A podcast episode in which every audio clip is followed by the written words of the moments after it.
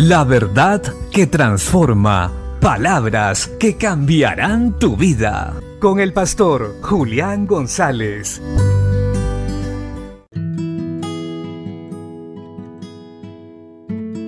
La Biblia dice en el libro de Habacuc capítulo 3, verso 2. Oh Jehová, he oído tu palabra y temí.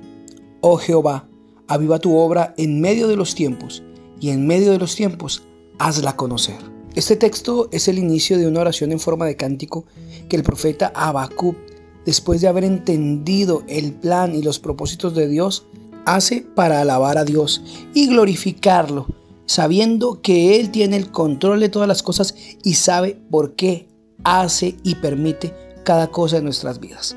Habacuc se había quejado delante de Dios y había cuestionado el proceder de Dios en cuanto a los caldeos e Israel.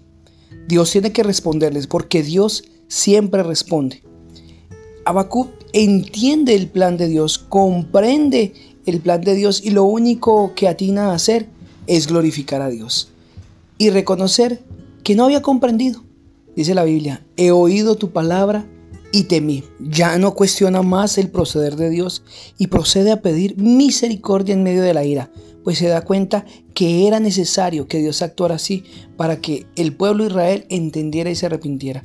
Pues Dios, un Dios justo, tiene que traer juicio, hacer justicia.